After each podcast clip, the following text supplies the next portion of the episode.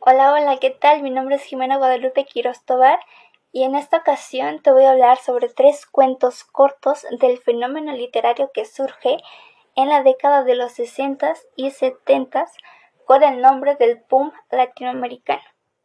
Los títulos de los cuentos de los que te voy a platicar son Las dos Helenas, Los conejos blancos y No oyes ladrar a los perros. Bueno, el primer cuento es Las dos Helenas del escritor mexicano Carlos Fuentes. Este cuento empieza de una forma muy diferente, porque aparecen los personajes teniendo una plática en donde desconocen el comportamiento de Elena, una mujer joven y muy libre. Pero sus padres no aceptan muchas cosas de lo que Elena piensa o hace, en especial su padre, porque tiene un pensamiento o una ideología muy conservadora. Al parecer, o bueno, por lo que yo entendí, este comportamiento extraño se da un día en que Elena decide ir a ver la película de Jules et Jim. Este cuento está narrado en primera persona. Al parecer es Víctor el que narra esta historia y también la vive. La historia se da en diferentes lugares. Si no mal recuerdo es la casa de los padres de Elena, el cine, las calles de la ciudad, un restaurante y Coyoacán.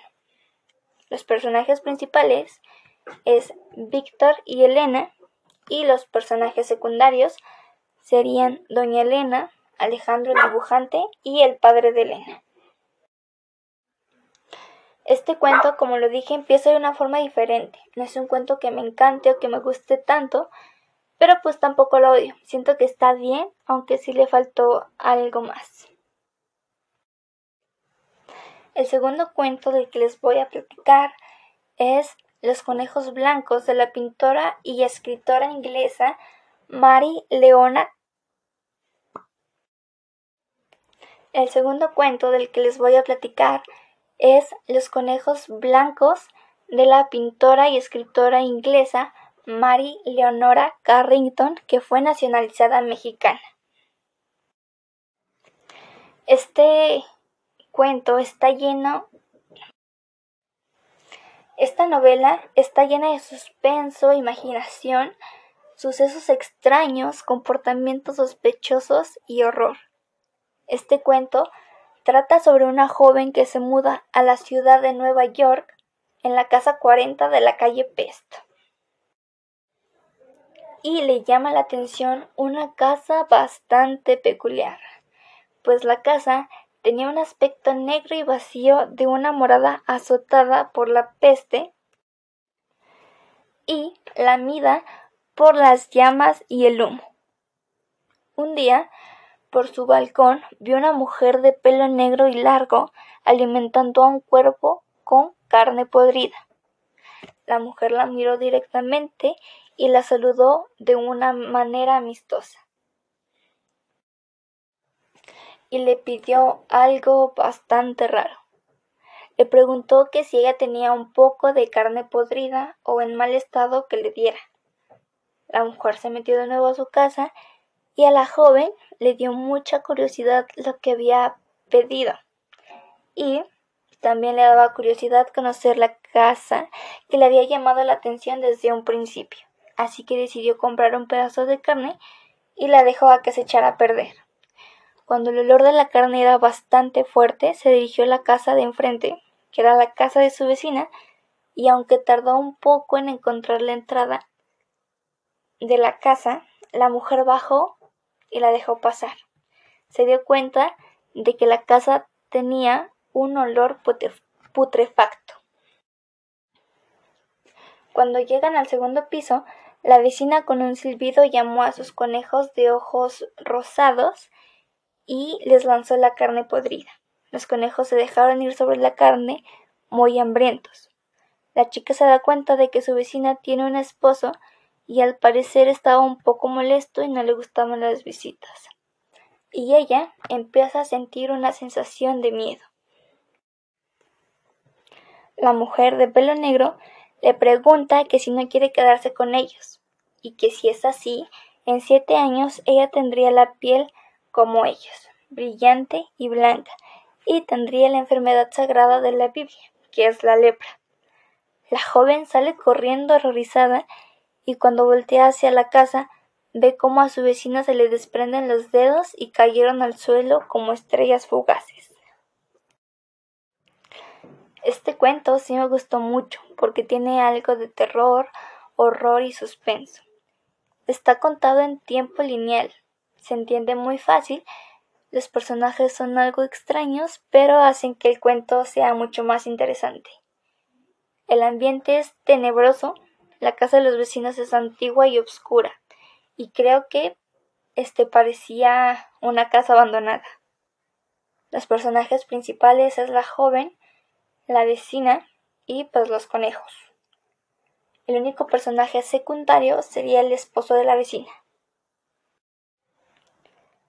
El tercer y último cuento es No oyes ladrar a los perros del escritor, guionista y fotógrafo mexicano Juan Carlos Pérez Rulfo. Esta historia me pareció muy linda y creo que es mi favorita o es El tercer y último cuento es No oyes ladrar a los perros del escritor, guionista y fotógrafo mexicano Juan Carlos Pérez Rulfo. Esta historia me pareció muy linda, me gustó mucho. Es, creo que, mis favoritas de estos tres textos. En la historia solo aparecen dos personajes, Ignacio y el padre de Ignacio. Al principio de la historia parece que están perdidos y están buscando un lugar al cual ellos quieren llegar, pues estaban buscando un pueblo, un pueblo llamado Tonaya. El cuento se llama No oyes ladrar a los perros porque es una de las primeras cosas que le pregunta el padre de Ignacio a Ignacio para dar con el lugar que estaban buscando. Por lo que leí, el padre de Ignacio es un señor grande que ya está muy cansado y por lo que dice el texto estaba sudando mucho por el largo camino que había recorrido y porque llevaba a su hijo en la espalda. Toda la historia es la conversación que tuvieron estos dos personajes mientras iban por un camino difícil y pedregoso. Su única compañía es la luna que los persigue en la noche trágica. El narrador enfatiza la parte humana del padre, el amor que sentía por su hijo aunque lo negara. El padre de Ignacio lo lleva a ese pueblo a buscar a alguien que cuidara de él.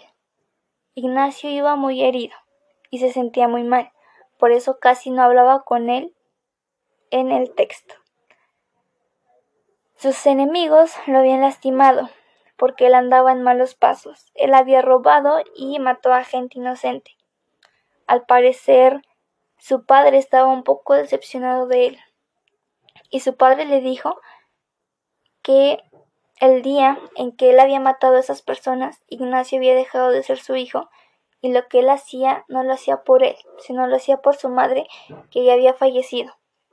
Al parecer su madre falleció cuando iba a dar a luz a otro bebé. Cuando el papá de Ignacio ya estaba cerca de aquel pueblo, sintió que aquel hombre que llevaba sobre sus hombros dejó de apretar las rodillas y comenzó a soltar los pies, balanceándose de un lado a otro.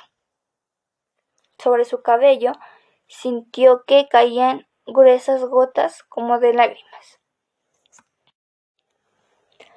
Al llegar a Atonaya, el, el hijo ya se adviente muerto por su rigidez, y al apiarlo, el padre le reclama su inutilidad en un final dramático. Al final del padre de Ignacio, oyó por todas partes que ladraban los perros, y le dice ¿Y tú no los oías, Ignacio?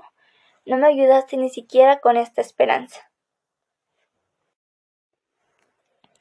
El narrador es omnisciente y cuenta en tercera persona alterando con los diálogos del padre de Ignacio, quien hace intervenciones en primera persona. El único escenario es el campo. Espero que les haya gustado estos tres cuentos de los que les acabo de platicar. Y pues nada, es todo. Muchas gracias por su atención. Adiós.